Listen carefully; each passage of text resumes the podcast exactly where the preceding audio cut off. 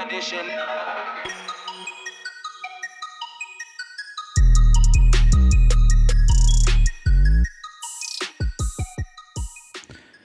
Olá António, Lá, Rui. já vamos no episódio 8. Hum, estamos a aproximar do fim da primeira temporada. Também estamos a aguardar feedback se as pessoas acham que isto é para continuar, não é? É fundamental. Nesta altura, Está-se a aproximar o fim da primeira temporada e nós o que combinámos entre nós foi a ver um bocadinho como é que as coisas corriam para saber se havia segunda temporada ou não.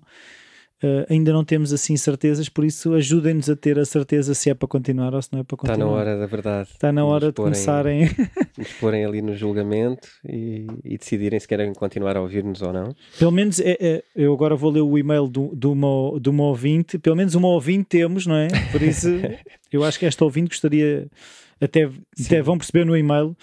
E então o e-mail é hum, a dizer que bastante útil a vossa presença neste mundo digital. Parabéns pela presença e pelo livro. Bem mais prático que o anterior que tinha lido. Ou seja, ela já tinha lido Algum livro. algum livro sobre Bitcoin. Sim.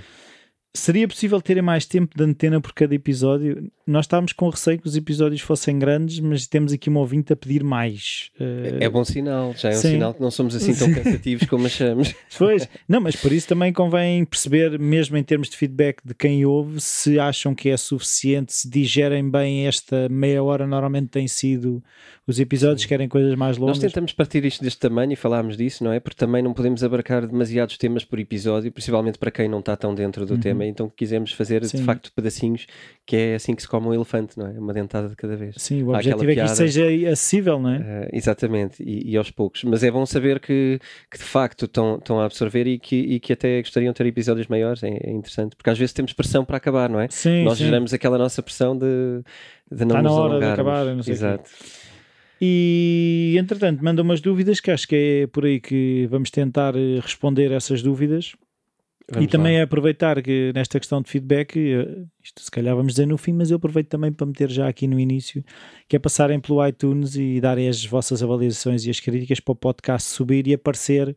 hum, para quem entra no iTunes, quando as pessoas procuram, se, se o podcast Bitcoin Talks for procurado, mais fácil será de aparecer até quem tem interesse nestas áreas e também partilharem com os vossos amigos e, e outras coisas. exatamente. Partilhem e sigam os nossos mídia também e também podem fazer perguntas por lá e interagir por lá. Sim, e os podcasts Ahm. também estão em versão vídeo no YouTube, não é? Exatamente. Qual é, o, é no canal da Self? Eles estão no canal da Self, exatamente. Uh, estão também uh, no Podbean, não é? Estão disponíveis no, no. Podbean e também estão no nosso, nos nossos mídias do Facebook do Uhum. livro. Uh, portanto, uh, o, o mídia em si não é desculpa para não nos seguirem. Sim, Uh, sim, tem sim, em todo lado, o acesso está lá. Uh, continuem a seguir. E queria, já agora aproveitava para dizer que nós já estamos no, no episódio uh, 8 agora, não é? E temos vindo a ter o público bastante crescente. Estamos a subir bastante até no ranking de- do- dos podcasts nesta Uhum. área.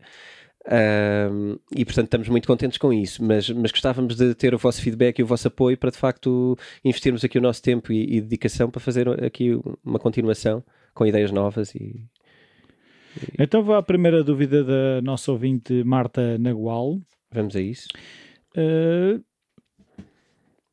esta foi mencionado num episódio para o cuidado na avaliação das exchanges.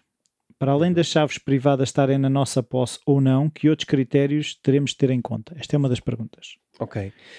Um, em, primeiro, em primeiro lugar, pronto, eh, obviamente há um capítulo no livro sobre isso e eu remeto para o livro porque é lá que eu, que eu tenho a oportunidade de explicar com calma eh, essa parte às pessoas e está lá feita uma seleção a nível dos exchanges que são aqueles que são ou mais mainstream ou mais eh, seguros ou mais verificados eh, por mim e, e também por outras pessoas.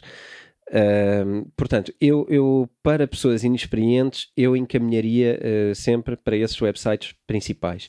Há outros que não, não são piores só porque não estão lá, mas simplesmente não se pode rever todos uh, num, num livro, não é? Que ele também tem, tem uma limitação física, não, não se pode ter lá tudo. Mas Se uma- tivesse duas mil páginas. se tivesse duas mil páginas, podia ser uma enciclopédia e tinha lá tudo. Uh, uma das coisas que eu, que eu também sugeria é que perdessem algum tempo a fazer uma coisa que hoje não é muito difícil, gastem algum tempo de facto, mas é procurar uh, Reddit, procurar outros, outros uh, Google Search mesmo e tentar encontrar reviews más ou boas acerca do sítio onde vamos uh, comprar as criptomoedas. Hoje em dia, eu diria que é quase impossível um sítio ter feito um mau serviço e não haver gente a, A reclamar. publicar- a reclamar e a publicar o que é que aconteceu de facto. E depois também nos cabe a nós, também não basta dizer, eh, ler no Google, houve um problema e tal e nunca mais compro lá. Muitas vezes também são pessoas que fizeram erros, portanto é preciso também aqui distinguir e separar o trigo do joio. É preciso lermos os casos e se de facto encontrarmos casos que são, que são chatos e, e que não estão justificados e que houve uma má resposta ou que as pessoas foram enganadas e se o erro foi de facto do, do exchange, então nós devemos eh, se calhar tentar procurar um que não tenha esse tipo de problemas. Mas eu sugeria muito Google Search, façam, insiram o nome do, do exchange, procurem reviews positivas ou negativas eh, e procurem também no Reddit. O Reddit é extremamente eh, intensivo em termos de de conteúdos e nesta área também é muito intensivo e tem muitos fóruns onde, estão a discutir estes temas. Portanto, além do meu livro, que acho que é o primeiro passo para encontrar logo aqueles imediatos e podermos fazer tudo com calma, uh, se querem sair dessa zona de controlo, uh, experimentem, mas, mas procurem validar uh, com, com opiniões. Sim, mas essa coisa que estavas a dizer aí é importante, que é uma coisa que eu também uso quando quero saber informações de determinada coisa, é perceber quando correu mal, qual foi a atitude do, do service provider, seja ele do que for, Uhum. que é foi fácil, esteve disponível para resolver ou começou a dizer que a culpa não era dele. Aí, aí é que percebemos, porque Exato. coisas que não é suposto acontecerem, acontecerem, acontecem em todo lado. Agora é, é na resposta à situação, aí é que eu sei se aquela pessoa será de confiança Sim, ou não. existe ou não um apoio ao cliente. Sim, é E isso. hoje tens muitos casos onde tu ba- e nas maiores empresas do mundo atualmente, muitas vezes, tu bates em, em bots, não é? Que são robozinhos que te respondem uma resposta tipo que está ali, que é extremamente eh, adequada, muitas vezes, mas que quando é uma, uma questão muito específica vai tender a não te responder e, e, a- e às vezes vai estar a insistir contra, contra um robô que não vai que não te vai ajudar. E portanto, nesse momento, têm ou não ah, uma, uma segunda triagem, não é? Consegues ou não passar para um humano a seguir. Estão lá pessoas. E existem ou não pessoas. E isso eu acho que é importante. Ah, eu, por acaso, já tive experiências onde tive que interagir com exchanges, com alguns dos que estão no livro, e, ah, e, e consegui chegar a pessoas e, e tive- troquei vários e-mails e a situação ficou resolvida. Portanto, ah, os que estão lá não é por acaso, é mesmo porque correu bem.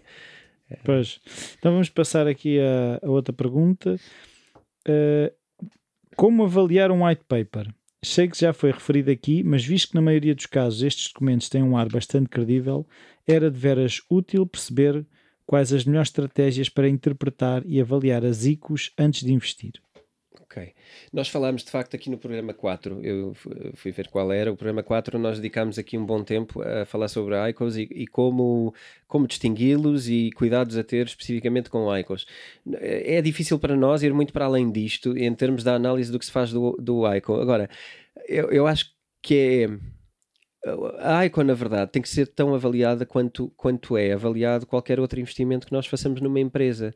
E se de facto. ahm, se de facto nos é difícil avaliar eh, se tem ou não um bom papel, se, se conseguimos ou não perceber se resolve um problema ou não, eh, eu acho que muitas vezes há, uma coisa gira e vou usar esse exemplo que é o, por exemplo, do Shark Tank, quando, quando iam fazer o pitch no, no Shark Tank, ocorreu-me agora, eh, e, e muitas vezes nós estávamos a ouvir o pitch e às vezes eh, as pessoas acham que é espetacular e de repente vêm os tubarões e dizem isso não serve para nada, já há montes de empresas a fazer isso de outra maneira muito mais eficiente e portanto de repente lá se vai. Mas se calhar nós teríamos investido, não é? Sim. Eu estou a partir do princípio, nós todos, e não estou aqui a, a separar-me a mim que, que sou empresário ou a, ou a ti que também tens experiência na área uh, de conhecer tantos negócios, mas acho que se uma pessoa não está tão à vontade na área de negócios, uh, deve de facto hesitar bastante. Hesitar muito não, não é um problema e, e é preciso perceber que quando se investe, continua a ser um risco muito grande. Para quem não percebe e também para quem percebe, porque não Sim. há garantias nos negócios. Não- Uma ideia espetacular que cumpra uma função espetacular e implementada de forma espetacular pode na mesma não ter sucesso. Não há fórmulas milagrosas de funcionar, nem para os coitados que fazem a empresa, muito menos para os investidores que sabem muito menos e têm muito menos capacidade de afetar o sucesso do negócio. Sim. Nós, quando investimos numa ICO, temos zero capacidade de afetar ah, o sucesso. A única coisa que podemos é, é- é esperar para torcer para que corra bem ah, e acompanhar se Sim. calhar para poder sair ou, ou- ou não sair no momento certo. Portanto, eh, vim com aquelas coisas que falámos no programa 4 como, como sendo uh, o perfil de quem está por trás. Eu acho isso fundamental nos negócios. É? Nas ICOs há muita gente muito jovem a começar coisas, não tem falta de valor por isso, isso não lhes tira crédito, mas temos que saber que estamos a agir uh, com um sócio extremamente experiente ou, ou nada experiente. Uh, para além de tudo isto, deixava uma sugestão. Ah, existem vários websites que avaliam ICOs, ok?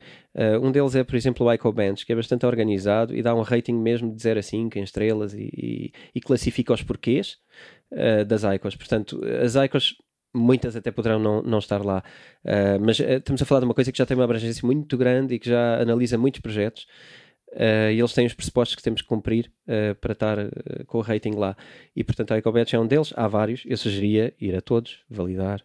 sugeria procurar notícias sobre os proprietários da Eco, por exemplo. Aqui há tempos, uma das análises que foi feita um, foi um rapaz descobriu que um dos, um dos fundadores de uma Eco que estava a ser lançada tinha um passado de dívidas um bocado complicado. E portanto, eu acho que isso logo aí Uh, são coisas que nós podemos descobrir, não são muito difíceis e que uh, também não tem que ser o fim do mundo. Se calhar não é por aí que ele de repente passou a ser um mau fundador, mas uh, temos que ter esses elementos para avaliar. E se calhar, se isso para nós é perigoso, então não entramos. É Sim, eu, aquilo que eu tenho percebido destas coisas é se eu ao ler aquilo me suscita dúvidas, a decisão é sempre minha de investir ou não investir. Eu posso ir investigar, mas se eu estiver bem com o risco, eu até posso investir. Eu, o, que eu não, o que eu não acho que seja sensato, do meu ponto de vista de não expert, é se eu leio um white paper e não estou a entender muito bem, se calhar não, não, é, não é o ICO certo para eu investir. Não é? Porque se eu não sou afoito a risco, eu não, não é a ler white papers que eu vou aprender a investir. Se calhar tenho que estudar um bocadinho mais antes de ler um white paper e decidir que vou investir nesta ou naquela ICO. Sim, eu, analisar um white paper é como analisar uma, um projeto para uma empresa, é a mesma coisa. E se nós não soubermos analisar um projeto para uma empresa, também não vamos saber analisar um white paper. Isto, isto é de facto. Uh, o que estás a dizer é um facto perentório e, e, cru. É mesmo assim. Ou sabemos analisar empresas ou não sabemos. Uh, se não sabemos, é bom saber e assumir isto e depois podemos na mesma investir ou não, mas aí é uma claro, questão de risco. Sim, mas é, é isso que tu estás a dizer. É, é, é, aquilo que eu penso é não meter os ovos todos naquele cesto. É assim, se, eu, se algo que me diz que eu até poderia investir, que tenho lá está, é, eu acho que a tendência para investir nas ICOs, daquilo que eu me apercebo, é, é, é, o potencial de ganho que se pode ter, não é? Sim. Ao ler um white paper, se eu entrar numa ICO, eu tenho mais possibilidade de uh, alavancar o meu dinheiro numa escala muito maior do que se entrar quando já está toda a gente no barco. É? Sim, é? sim, existe aquele, aquela situação de, de pre-sale, onde compramos a um preço teoricamente descontado, não é? Portanto, um preço um bocadinho mais baixo do que vai ao mercado depois, e quem entra mais cedo são, são os early birds né, que, que entram e são privilegiados por isso. Agora, são privilegiados por isso porque também estão a ter um risco maior, porque não há muita coisa para apresentar ainda. Ok? Estamos a investir numa ideia. Uh, muitas vezes, outras vezes não, e lá está. Tudo isto é, é investigável. Toda esta parte de já existe ou não, já têm trabalho para mostrar ou não, o que fizeram correu bem ou não, tudo isto é analisável. Os fundadores já têm outros, outros trabalhos, outros projetos, têm ou não. Tudo isto é analisável. Depois, quando não é, isto é um feeling.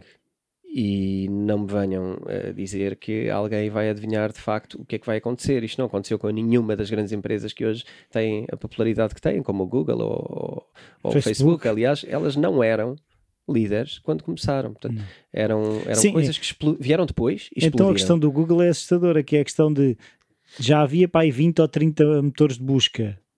E eles dizerem, vamos criar um motor de busca. Para que já existe? Claro. O que é que trazes de novo? Yeah. Vamos ler o white paper. o que é que fizeste antes? Se calhar nada. Então e agora? Quem investiu de facto correu muito risco, não é? Tínhamos o Alta Vista, o Alta Vista na altura era Yahoo, o Yahoo, que, que era super sedimentado já, uma coisa que entretanto existe hoje, mas de uma forma muito discreta, não é? Portanto, não vamos prever o futuro a analisar um white paper, que é uma folha de facto com, com algumas ideias. Uh, vamos correr riscos podemos é gostar ou não da ideia. E aqui eu acho que é isso que se está a fazer. E é importante passar esta mensagem. Muitas ICOs são de facto uh, máquinas de marketing, ok? Não estou a dizer que não têm valor. Podem ter, mas aquilo está montado com um marketing de facto, e aí menciona que uh, to, tem um ar bastante credível. E, de facto isso, isso é muito aquilo, estudado. Pois, aquilo está escrito para ser credível. É muito, é, é para isso, porque é fundamental captar os investidores naquela parte. Aqui inverte-se um bocado o modelo, não é? Que é primeiro mostra-me que tens valor e depois eu invisto. Aqui não, aqui começamos já num, num este mercado de, de, capital intensivo, é um bocado, eh, já existe capital para, para muita gente, mesmo quem só tem ideias. E, Sim, e eu agora estava aqui a pensar que uh, esta questão de é que depois aquilo que eu vejo é como houve montes de histórias de pessoas que ouviram que alguém que entrou cedo e de repente, de repente aquela moeda subiu por aí acima, há a tentação de todos nós encontrarmos aquela, aquele negócio Sim. que vai tornar-nos ricos. Ou seja, é este jogo que agora também, se calhar, há muitas ICOs que querem, torna-se sedutor para os investidores. Uh, para até partilhar estas histórias de entrem agora, é muito porque vamos ficar todos ricos. Sim, e tu vês os argumentos, muitas vezes os argumentos usados são mostrarem-te uh, o que é que aconteceu nas ICOs do ano passado, uh, como é que subiram de valor tal e porque é que eles são melhores. De facto, eles até podem ser melhores, mas o, o que é preciso também ter consciência, e, e, eu, sou, eu sou uma pessoa muito positiva e gosto sempre de ver o, o, lado bom das coisas. Se eu não visse o lado bom das cripto, também não estávamos aqui agora a falar disto, né? Uh, mas vamos lá ver. a percentagem de ICOs que caíram e desapareceram é enorme. É muito grande. E se calhar tinha um white paper espetaculares. Pois, temos que ir para trás ver quais eram, mas de certeza que eram, que eram bons. Uh, e vão aparecer ainda mais e vão falir ainda mais. Portanto, é, isto não faz parte da questão se as criptomoedas são boas ou não. As criptomoedas são um veículo. Uh, agora, como é que o vamos usar? Somos bons ou não? Isto não nos fez uh, ser talentosos e ser uh, empresários super talentosos só porque fazemos uma, uma ICO. Nós usamos uma ICO, mas o talento é de quem organiza, é, é do mercado existir ou não. Eu já vi várias ICOs que, que acho completamente descabidas e que nem sequer fazem sentido utilizar blockchain para aquilo. Não é útil, não é prático, não vai acrescentar nada e são serviços que se calhar ninguém quer. Portanto, é, é, mas lá está, é a minha análise. E amanhã alguém pode ganhar dinheiro com isto. Não, não digo que esta Icon não lança um dólar e que no dia seguinte é lançado cá para fora e vão estar a, a 20 ou a 30 e multiplicaram por 20. Eu vou continuar a dizer que aquilo não vale nada para mim. Portanto, investir em Icons é também um, uma perspectiva pessoal das coisas. Eventualmente vai cair ou eventualmente não vai cair. Mas eu acho que há uma, há uma parte do perfil que nós temos que ter essa responsabilidade. Não dá para responsabilizar. Ai, desculpa. Não dá para responsabilizarmos um white paper. Um, sobre estar lá ou não, claramente, se vai funcionar ou não vai. O sucesso ou, ou insucesso não está escrito. Não temos isso em lado nenhum. No, em lado nenhum. Nem, nem as moedas mais, mais populares têm isso. E a Bitcoin é, uma, é um ponto de interrogação, o Ethereum é um ponto de interrogação. Agora, o que eu acho são excelentes pontos de interrogação. Acho que o mundo é um lugar melhor quando temos esses pontos de interrogação. e eu agora estava a pensar na questão até do Bitcoin, que a partir do momento em que também comecei a fazer este podcast, não sei o quê, também o assunto Bitcoin apareceu mais vezes nas minhas conversas com outras pessoas. E é engraçado que tu, pela maneira como as pessoas referem o caso da Bitcoin, tu percebes se elas estão mais pró ou mais contra. Porque é engraçado, quando eu falo Bitcoin, há aqueles que me dizem: é pá, isso espetacular, já teve a 20 mil. E há outros que me referem exatamente o mesmo facto: já esteve a 20 mil e agora só está a 6 mil. Uhum. E é a mesma coisa. Um refere que já esteve a 20 mil espetacular, houve alguém que ganhou muito dinheiro. Outro, já esteve a 20 mil e já só está a 6, está a perder credibilidade.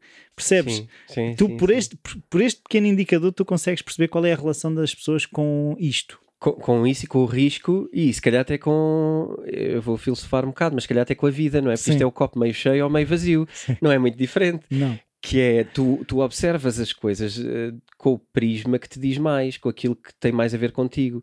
Isso tu de facto é, é, é tende É o potencial de ganho ou o potencial de perda. Sim, tu podes estar atento a qualquer um. Agora, o que eu chamo a, a atenção para as pessoas, o meu papel é um bocado ver a volatilidade. O copo está cheio e está vazio. E isto acontece. E agora vamos trabalhar com isto e chegar a algum lado. Aceitar que de vez em quando isto vai estar vazio, aceitar que de vez em quando vai estar cheio, mas como é que eu posso uh, funcionar com isto. Estar bem com as flutuações do copo. Estar bem com isso. Por isso é que eu defendo, uh, desde o primeiro episódio, e isso falámos logo, vamos falar de criptomoedas e o valor é pouco relevante. Vamos falar do que é que elas fazem e do que é que elas vão conseguir uh, tornar inovador no nosso mundo e como é que vão mudar no nosso mundo. E o valor neste momento é volátil e temos que assumir isso. E se nós conseguirmos funcionar assim, vamos muito mais facilmente perceber as criptomoedas e se calhar até algumas coisas na vida. Pois, não, não, e, eu acho que essa questão de, sobretudo, que eu acho que também já falámos isso no outro episódio, que é o meu perfil como investidor, ter, a noção que uhum. é exatamente igual, sejam criptomoedas, sejam outras moedas, né? É, a relação não, é a mesma. Tens, tens, todo o tipo de investimentos para todo o tipo de investidores, tu tens, eh, tu tens índices uh, extremamente voláteis que são feitos para pessoas que estão ok com o risco e depois tu tens investimentos como obrigações ou, ou algo ainda mais, uh, mais sólido entre aspas, estamos a falar de volatilidades mais pequenas, onde tu tens mais garantias e vão tender a mudar menos, não é? E depois tens pessoas uh, a investir em coisas ainda menos voláteis, se calhar. Uh, eu vou dar um exemplo que até é, é pouco real para Portugal, mas que, é, que, são os imóveis, não é? O imóvel à partida é, é um bem uh, bastante estável em termos de valor futuro. E, e, portanto isto joga contra coisas como ETFs ou coisas uh, ainda piores como opções e, e futuros, né? que, onde tu tens variações eh, muito grandes e estás quase a fazer apostas. Uh, depois tens pessoas que acham que investem em apostas, por exemplo, desportivas ou o que Sim. for. E isso é o extremo oposto, não é? Que é, é, é volatilidade total, é a exposição total ao risco. Sim, sim, sim, sim. Não, mas é, é, é isto. Eu acho que é o mais importante da questão do white paper é saber o que é que eu sou como investidor. Não? Sim. Sim, e até onde é que vai o nosso conhecimento? Sim. Temos ser humildes e perceber se eu não estou ao alcance de interpretar bem este white paper, então eu agora vou ter que tomar outra decisão, que sim, é sim. invisto na mesma, mas eu estou um bocado a brincar aqui com o risco, e de facto não, eu posso, posso estabelecer que há um valor X que eu estou disposto a perder. Sim. Assumir. Pode tipo, ser. Eu posso entrar. Eu gosto muito desta ideia, eu estou mesmo convicto, eu não percebo nada disto, mas se perder X não é mau. Sim. E aquilo possivelmente, se correr muito bem, como se promete, se calhar até vai dar um bom ganho. Portanto, é, é jogarem com isto, mas terem muito presente a parte que tu estás a, a, a ressalvar, que é estar disponível para perder. Sim, sim, okay? posso perder tudo. É, é isso. Até podíamos ter aqueles avios de isto inclui risco, não sei, não sei como é, de perder mais do dinheiro investido. No... Pois, é, aqui, pronto, aqui não há isso, a não ser que a pessoa vá reforçar o investimento. Portanto, uh, isso já não é tão mau assim. Mas há esse tipo de avisos, não é? Que, que há, há certos investimentos que... que... eles fazem o aviso. Sim. E convém ter isso presente. Eu acho que ainda dá tempo para mais uma pergunta. Uh, acho que a pergunta será fácil de responder, penso eu. Porque o Porquê é que o Coin Market Cap não tem a Coinbase nas suas listas de mercados, sendo a mesma uma das maiores exchanges? Eu fui, eu fui ver, eu fui ver, de facto, uh, não está tão claro, mas está lá, está lá a Coinbase, está lá a Coinbase Pro. Uh, mais para baixo na tabela, uh, eles têm aquilo por, e por consegue explicar a quem não percebe nada disto o que é que estamos aqui a falar? Eu, é, é assim, a Coinbase Pro e a Coinbase normal. Isto Coin Market Cap é o quê? Ah, ok, então vamos, vamos tens razão. Uh, vamos lá. uh, CoinMarketCap é, é um, dos, uh, um dos portais onde existe maior quantidade de informação sobre criptomoedas. Okay. Estão lá as criptomoedas, em teoria, todas, estão lá as cotações todas, estão lá os gráficos todos. Nós podemos analisar gráficos de qualquer moeda em períodos temporais, podemos cruzar valorização de moedas umas com outras no mesmo gráfico, podemos saber cotações em tempo real de todos, de todos os mercados Uh, podemos conhecer os exchanges, podemos ler um bocadinho, infelizmente ainda muito pouco, mas podemos ler um bocadinho sobre a filosofia por trás de cada uma das moedas. Uh, podemos, isto, isto é, acaba por ser, uh, vamos imaginar, uma, uma Wikipédia ativa, porque estamos a falar de cotações, portanto é uma coisa bastante diferente da Wikipédia, mas é, é a concentração uh, em termos de informação que se procura ter na Wikipédia relativamente ao mundo das criptomoedas. Uhum. E tem de tudo, desde análises do mining, eu acho que nós já falámos também aqui do mining, para quem gosta e para quem está interessado, tem lá formas de simular cálculos de mining com o hardware tal, tal, tal. Uh, tem as moedas principais uh, todas, eu diria, tem lá as criptomoedas todas. tem análise de mercado, tem enfim, é, é um mundo de facto para, para nos perdermos em relação a, às criptomoedas. Um, e, e, depois tem, tem também aqui na parte dos exchanges, tem uma lista do, dos exchanges por ordem, e, e, aqui é a forma mais fácil de filtrar, é por ordem de volume de negociação. Sendo que uh, se calhar até será discutível uh, se essa informação é, é, é exata. Um, mas de facto o Coinbase. Mas que por, por eles não terem acesso à informação? Pois, a, a, informação. Como é que eles têm acesso a essa informação, é, não é? Por divulgação, pois. É, é, é por divulgação e, e embora, pronto. Uh... E os exchanges são assim tão public about it, são, né? são eu, acho que neste momento eles tentam ser, porque eu acho que isso é um instrumento de, de globalização uh, do negócio deles. Portanto, quanto mais eles mostrarem. Tá uh, bem, mas eh, mostra os que vendem mais, não mostram. Estás a perceber? Sim. Eu tenho, são exchanges com pouco volume, não me interessa que se saiba. Mas também correrias um risco grande porque há muita transparência em relação à, à circulação de volumes entre carteiras e, inclusive, muitas carteiras dos exchanges já estão identificadas. Uh, é fácil perceber perceber por volume. Portanto, eu acho que seria um tiro no pé bastante grande se um exchange começasse a passar dados bastante errados, até porque os outros iriam. Não, não era uh, passar errados, era não querer que se soubessem. Era um bocado, estás a ver? Ser oculto, ficar um bocado fora. Na dúvida. Eu acho que neste momento tens exchanges eh, de, de, vários níveis e com vários comportamentos e por isso é que a gente também tem que filtrar um bocado com, com os que trabalham ou não. Uh, de facto aqui o Coinbase não está nos lugares cimeiros, mas temos o Coinbase Pro uh, e, e, eu não sei, de, não sei responder porque é, que tá, porque é que não está o Coinbase e está o Coinbase Pro. Uh, a diferença entre eles é, é, é, o nível de serviço, ou seja, o Coinbase Pro tem uma, uma amplitude maior de mercado e de, e de serviço. Um, mas também não, não será o. também não deveria figurar no lugar cimeiro. Mas está tá o Coinbase Pro e, e do, entre um e outro uh, existe conectividade. Nós podemos navegar entre um site e, e, outro. Portanto, ele existe, ele está lá e não é por aí que, que deixa de ser fiável uhum. ou, ou, que isso é uma ferramenta de, de, análise. E ao contrário do pedido desta nossa ouvinte, vamos ficar por aqui neste episódio, não vamos prolongar. Não vamos prolongar desta vez ainda. Não vamos prolongar. Precisamos de mais estatísticas para, para saber se é para fazer. Uh, por isso, as vossas, o vosso feedback, as vossas avaliações, podem passar pelo iTunes, deixar as avaliações e as críticas, podem enviar e-mails para Bitcoin Talks podcast.gmail.com e ficamos a aguardar eh, perguntas, eh, dúvidas e não se esqueçam que este é o antepenúltimo episódio, faltam mais dois e nós estamos a aguardar também o vosso feedback para saber se vale a pena uma temporada 2 ou não. Exatamente. Estamos à espera. Estamos à espera. Força. Até à próxima semana.